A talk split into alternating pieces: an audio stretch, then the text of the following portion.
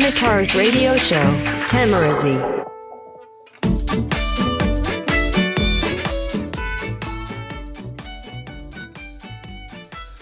2019年1月16日水曜日。どうもよざっちです。さあこの毎回ラジオを撮る上でさこの本筋に行く前のオープニングトークに何話そうかなっていうのはこうちょっと毎回悩みの種なわけですよ。もうテミラジももうすぐ80回で最初に始めあのに目標にしていた100回がもうあと20回ちょっとで見えてきた、まあ、ここまでやってきたんですけど毎回悩むんですよね。でまああの落語家の枕。まあ、話の本来のこの本筋に入る前に枕といって、まあ、ちょっとした雑談、まあ、ちょっとした小話みたいなさその今日寒いですねみたいな話からこうぐーっと盛り上げていって盛り上げていって盛り上げていってふっとこう話に入っていくっていうさそのなんて言うんだろう。あの滑らかな話術に本当にやっぱ憧れるんだよね。であのうまいラジオの DJ とかもやっぱりそうなんだよ。さてみたいなそういうさ強引な終わらし方をするよりもなんかこうふーっと話持ってってそういえばさみたいな感じであのオチに持っていったりとかっていうのをさやっぱしててああすごい頭いいなと。もう本当に綺麗にこう空気を作った上で最高のところを一番いいあのスタートに持ってくるみたいな感じでさなんかもう本当に綺麗な上り坂なの緩やかな。もう見てる人聞いてる人にあの負担をかけないもうバリアフリーな、えー、トークなわけで俺もバリアフリーなトークをしたいからさ毎回こうなんか本筋につながるような話ないかなっていろいろとまあえー、っとキーワードを探したりしてそのキーワードに引っかかるものとちょっとトピックを結びつけてオープニングトークをまあ話したりとかまあするように心がけてるんですけどまあ1月のさ、序盤は、1月ってトピックいっぱいあんじゃん。もうあの、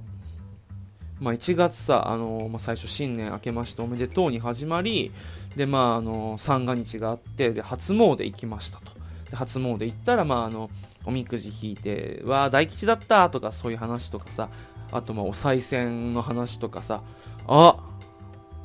思い出した。俺お、お賽銭の話してないよね、今年ね。まああのー、毎回俺この年、あのー、まあちょっとね、あの話ずれちゃうけどお賽銭の、あのー、まあ初詣行って投げるときに毎回思うことがあるんですけど、あのー、お賽銭にもさ、この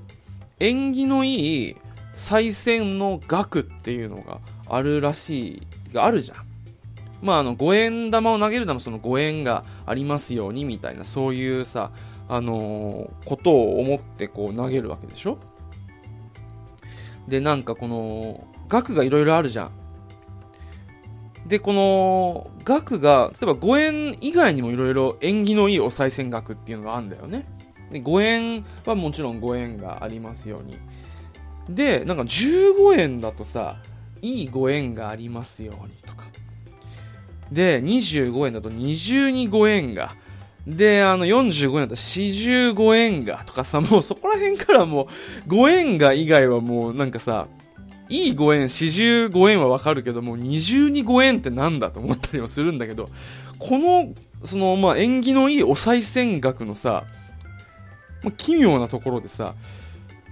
45円の後に、まあ、55円までは、いつまでも5円がありますように、みたいなことを、まあ、言ってるわけよ。だけど、65円あたりからさ、なんか様子がおかしくなるんだよね。で、60、ちょっと細かいの忘れたけど、なんか、何度かで5円がありませんでした、みたいな。で、105円。105円に関しては、なんかこう、10と5で分けんだろうね。で、15で、まあ、105になるじゃん、数字で言うと。で、そのまあ10を等と呼んで、とうとうご縁がありませんでした。だから、あの、105円は縁起が悪いお賽銭額ですよ、みたいなのを話してる人とか、まあなんか書いてるものを読んだことがあんのよ。これ受け取り手のさじ加減じゃねえかと俺は思うんだけど、毎回さ、その家族で行く時に弟と話しながら、こういう話あるよね、つって、まあ、うん、あるある。で、まあ、100歩譲って、いつまでも5円まではわかんのよ、55。まあ、20、22 5円とかさ、32 5円とかもう見逃そう。で、まあ、45円はまあいいじゃん。まあ、始まりから終わりまで5円がありますよと。まあ、そこまではまあ許そうと。でも、65円から105円までの、そのさ、無理くり感何なんだっていうことは毎回思うわけよ。でさ、でもまあ多く投げた方がさ、なんかこう、神様喜ぶかなと思ってさ、あとまあ、あの神社のな、うん、神様の中の人とは言わないけど、あのまあ、まあ、お金多い方が喜ばれるかなと思って投げるじゃん。したらなんか105円はなんか、とうとうご縁がありませんでしたってなんかね、もう上げがいがないじゃんね と思いながら、こういうなんかまあ演技担ぐのっていうのはなんかもう誰が最初スタートやんだろうなと、まあ毎回、お賽銭に、まあ初詣に行って、お賽銭を投げるときに、まああの、思うことなんですけど。まああの、俺が今住んでる埼玉の大宮で、あの、氷川神社っていうところは、まあ、結構やっぱ大きいさ、ここら辺の地域で言うと有名どころの神社で、やっぱ人がいっぱいいたんですよ、三が日外しても。俺4日ぐらいに行ったのかな？で行ったんですけど。で、お賽銭さ、投げるっていうか、初も、もう出るのにもさ、初めてもう出るのにもう、すごいね、やっぱこう、関東というか内地というかさ、人の数が多いじゃん、沖縄より。もう出るのにもこんなに並ぶのかと思ってまあ待ってな並んだんだけど。そしたらやっぱ人が多いからすごいね。あの合理主義というかさなんだろう。まああの通常神社に行った賽銭箱ってこの本堂のさ前真ん中にこう箱があるわけじゃん賽銭箱がちょこんとでもやっぱこう正月になるとなんかもう端から端まで、ずわーっとこう、あの、網羅した。端から端まである長い、なんかもう賽銭箱のラスボスみたいなやつが置かれてんのよ。でもどっから行ってもこう、参拝できるようにみたいな。でさ、その賽銭箱の前にもこう、なんかさ、あのー、高校の野球場とかグラウンドにあったようなネットがあるのよ。要は後ろから投げても、あのそれに当たって賽銭箱に落ちるようにみたいなネットがあってさすげえなとそこまでして お金を集めるかと思うその執念にもちょっと驚きながらまあ違うんだけど多分きっと。違う。いろんな人にこうあのよりよくこうもう出てほしいっていうまあ神社側の配慮だよこれは。でまあそれを思ってこうしたらご縁がないわけよ今回。あの、あ、ご、違う違う、言い方が悪いな。あの、10円玉しかなくて、あの、5円玉がどうしても見つからなかったと。で、あのー、まあ、5円玉がさ、投げて5円がありますように。でさ、105円投げたら、とうとう5円がありませんでしたとか、今ちょっと無理くりなあれだったからさ、まあ、5円が2枚だったら10円じゃん。だから、まあ、10円投げたら、まあ、別にいいんじゃないかなと、思ったわけですよ。したらさ、投げた後に俺調べて気づいたんだけどさ、知ったんだけど、10円ってさ、遠円って読めるから円が遠ざかるらしいね。どうしようかな。新年一発目でミスっちゃったよと思ってさ。で、その、あれ？で、俺こ、また新年始まってからさ、なんかもうずーっと体調が悪くてめまいしたり吐き気したりちょっと寒気がしたり。でしまいには歯が痛み出してなんかもうその病気の福袋みたいなもういろんなものが詰まってどんどんどんどんどんどんやってきてるからうわこれ。10円投げたせいかなと。やっちまったとちょっと思いながらでもさそんなだって5円よりかはさ額が多いしだって俺そんな周りのさ、もうたかだか5円、15円ぐらいでさ、えー、今年は仕事がうまくいって、そして、えー、お金もいっぱい稼げて、そして、可愛い彼女もできますようにみたいな、なんか、そんなもう欲だらけの人とは違うわけよ。あのもう、今年、あの、去年はありがとうございました。おかげで家族みんな、えー健康に、問題なく1年を過ごすことができました。今年も、よろしくお願いしますぐらいのお願いしかしてないのよ、俺は。もう謙虚に謙虚に、あの、お礼しか述べてないわけですよ。そんな、そんな俺にさ、10円投げたからって円が遠ざかるっていうのはひどい話だよね。いや、もう何の話してたんだっけ？あ、いや、まあそのお賽銭にの、あその、縁起のいいお賽銭の額っていう、その語呂合わせについてなんかいつも疑問を感じてるっていう話をしようと思ったらば、こんな話になっちゃったんだけど、何の話でこの話になったんだっけ？そうだよ、1月はトピックスがいっぱいあるよっていう話をしようと思ってこの話をしたんだった。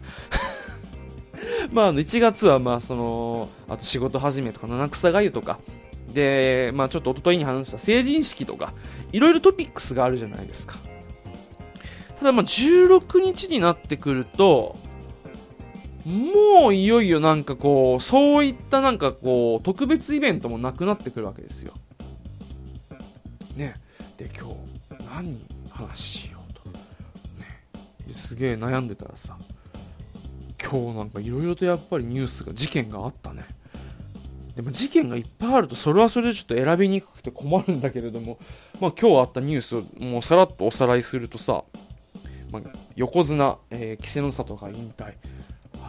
これも本当大変だよね、まあ、8場所連続で休場してた、まあえー横綱稀勢の里が。何年ぶりだっけ？19年ぶりの日本人横綱の誕生。だけどもちょっと、えーその怪我が原因でずっとまあなんとかこう、休んでどうにかこう復帰しようと頑張ってたけど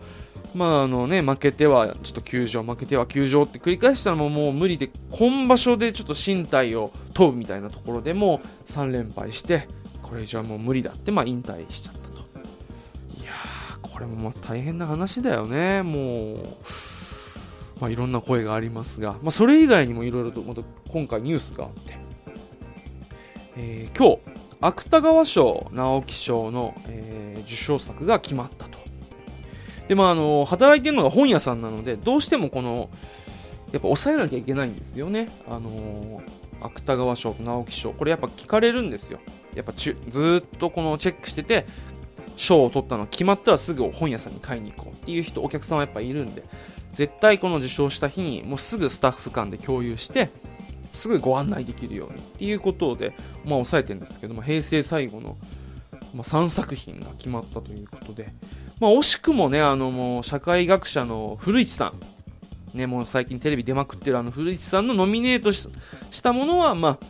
受賞を逃したらしいんですけど、まあ、今年の3作俺なんかいつもその、まあ、扱うテーマ見てちょっと苦手意識であんまり読めないんだけどなんか今年のこの受賞作っていうのは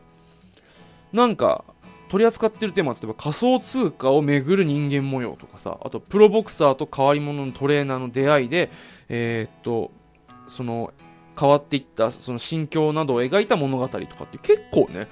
とっつきやすやすそうな面白そうな、あのー本が選ばれたのであ読んでみようかななんて思うんですけどまあ本当にもう最初のオープニングトーク何話そうか悩んでるんだよねっていう話でもう今日は終わりそうなんですけど、まあ、残り1分、まあ、そういう感じでまあいつも喋ってるんですよ。で今日もね実はもうあのオープニングトークであの悩んでるんですよねって言いながら実は今日本筋で話す話がないから そういう話をしてこうちょっとねごまかしごまかし喋ってきたんですけど意外と喋れるもんだね。ごまかしごまかしでこう15分間はいまあここまで聞いてる人がいるのか分かりませんがまあ明日はちゃんと本筋なんかねあのちょっと伝えたいものを決めてえーしっかりまた明日も話してみたいと思いますよ。はい。というわけで、まあ、今日はここら辺にしておきましょう。